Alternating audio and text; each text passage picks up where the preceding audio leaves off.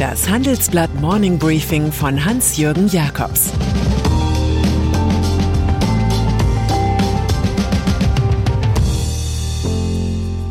Guten Morgen allerseits. Heute ist Freitag, der 12. November, und das sind unsere Themen. Enthüllt das Geheimpapier zu Wirecard und EY. Verhüllt die wahren Inflationsrisiken. Hüllenlos Anklage gegen René Benko.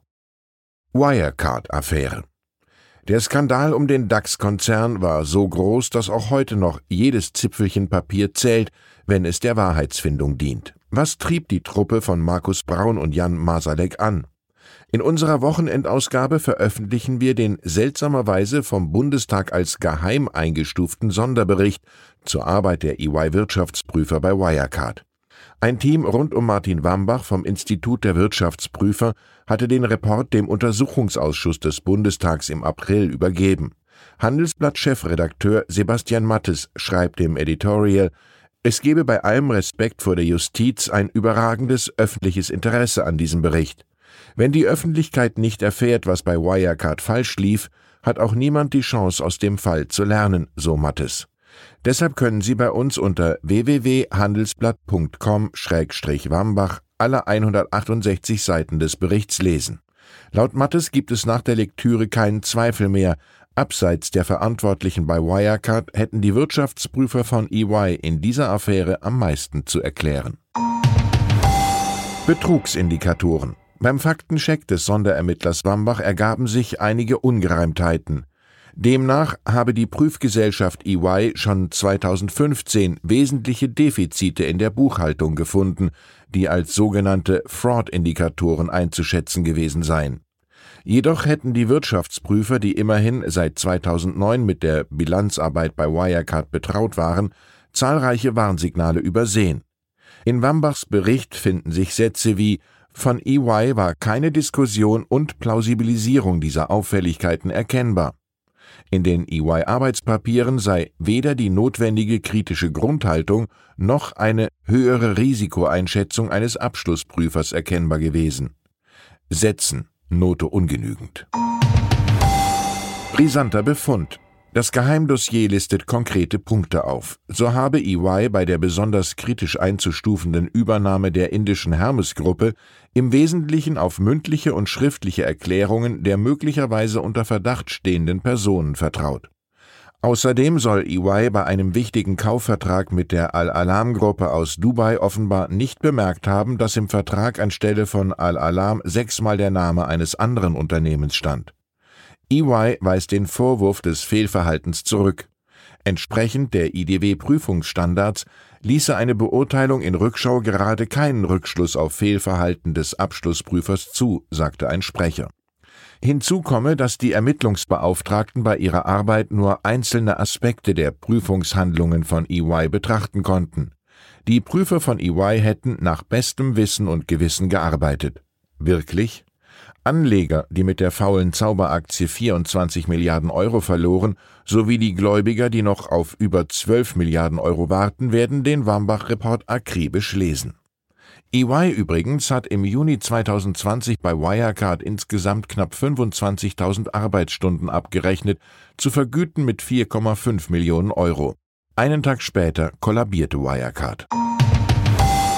Geldwertstabilität Inflation ist eine hässliche Sache. Sie benachteiligt brave Sparer, Lohn- und Transferempfänger und bevorteilt Schuldner aller Art, aber auch etwa Wohnungsvermieter, die eine laufende Inflationsanpassung in die Verträge eingebaut haben. Über eine optimale Inflationsrate denkt Handelsblatt-Chefökonom Bert Rürup in seiner Kolumne nach und damit über die Europäische Zentralbank. Die habe ihre Definition von Geldwertstabilität zweimal angepasst. Zur Gründung übernahm man das Inflationsziel von unter zwei Prozent der Bundesbank. 2003 hieß es nahe, aber unter zwei Prozent. Inzwischen soll mittelfristig zwei Prozent angestrebt werden. Rürup findet, man könne sich des Eindrucks nicht erwehren, dass die EZB ihr Inflationsziel vor allem deshalb modifiziert, um den hochverschuldeten Euro-Ländern die Fortsetzung ihrer sehr leichten Zinspolitik zu signalisieren. Corona-Politik. Da ist sie wieder, die Kanzler-Ministerpräsidentenrunde für den Kampf gegen die Pandemie. Am kommenden Donnerstag soll es soweit sein. Angesichts von mehr als 50.000 Neuinfektionen an einem Tag will sich kein Politiker vorwerfen lassen, er schaue weg. Wir müssen gewissermaßen unser Land winterfest machen, sagt der designierte Kanzler Olaf Scholz und empfiehlt 3G am Arbeitsplatz und 2G bei Events und Veranstaltungen. Das in der Pandemie nicht gerade stabilisierende Robert Koch Institut rät dringend dazu, größere Veranstaltungen möglichst abzusagen oder zu meiden, aber auch alle anderen nicht notwendigen Kontakte zu reduzieren. Egal ob Olaf Scholz, Katrin Göring-Eckardt oder andere Politiker, es sind sich alle einig. Lasst euch impfen, tragt Maske. Start-up-Wettbewerb. Wartet nicht auf die großen Innovationen von morgen, macht lieber jetzt etwas gegen das Klimadesaster gerne via Digitalisierung. Diese Botschaft hatte der Schweizer Abenteurer Bertrand Picard von der Solar Impulse Foundation gestern Abend zur Verleihung des deutschen Digitalpreises The Spark. Bei dem Start-up-Wettbewerb, den das Handelsblatt gemeinsam mit McKinsey veranstaltet, siegte Aurora Tech aus München. Das Jungunternehmen hat mittels Satellitendaten und künstlicher Intelligenz ein Frühwarnsystem gegen Waldbrände etabliert. Der Female Founder Award ging an Katharina Jünger für ihre Pionierarbeit mit der Online-Arztpraxis Teleclinic, die im Sommer 2020 von der Doc Morris Gruppe gekauft wurde. Dabei soll es für Gründerin Jünger aber nicht bleiben. Ich möchte noch viele starke Firmen bauen. Buchtipp.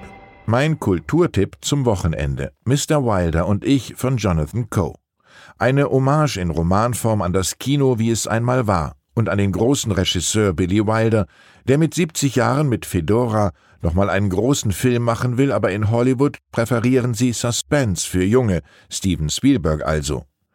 Wilders Spaßidee Der weiße Hai in Venedig würde Hollywood natürlich produzieren, aber nicht seine Story über die Greta Garbo-Momente einer alternden Diva.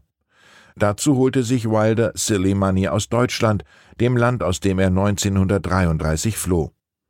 Der Autor hat auf Basis von Wilder-Biografien und Recherchen einen munteren Roman über eine fiktive Filmassistentin montiert, der den jüdischen Humor der Hauptfigur preist. Unvergessen, wie Wilder seinem zeitweiligen Wohnort Wien gedachte. Die Österreicher haben das Kunststück fertiggebracht, aus Beethoven einen Österreicher und aus Hitler einen Deutschen zu machen. Und dann ist da noch René Benko, österreichischer Immobilienaufsteiger und deutscher Kaufhausmonopolist. Dieser klagte kürzlich, es sei leider viel Inkompetenz, Polemik und Neid unterwegs. Vielleicht meinte er damit die Wiener Wirtschafts- und Korruptionsstaatsanwaltschaft. Sie klagt ihn jetzt neben acht anderen Unternehmern an, den ex-grünen Kommunalpolitiker Christopher Chorherr korrumpiert zu haben. Der 60-jährige jetzige Bäcker, der einst Sprecher für Stadtplanung der Wiener Grünen war, ist der Hauptbeschuldigte. Die Strafverfolger werfen Benko vor, seine Signa-Gruppe habe 100.000 Euro an den Verein S2 Arch gespendet, um das Signa-Projekt Hauptbahnhof Business Center zu fördern. Benko, Signa und Chorherr bestreiten die Vorwürfe. Promis zittern, schreibt die Kronenzeitung, an der Benko beteiligt ist. Die Anklageschrift habe es in sich. Ich wünsche Ihnen ein geruhsames Wochenende. Es grüßt Sie herzlich Ihr Hans-Jürgen Jakobs. Das war das Handelsblatt Morning Briefing von Hans-Jürgen Jakobs, gesprochen von Peter Hofmann.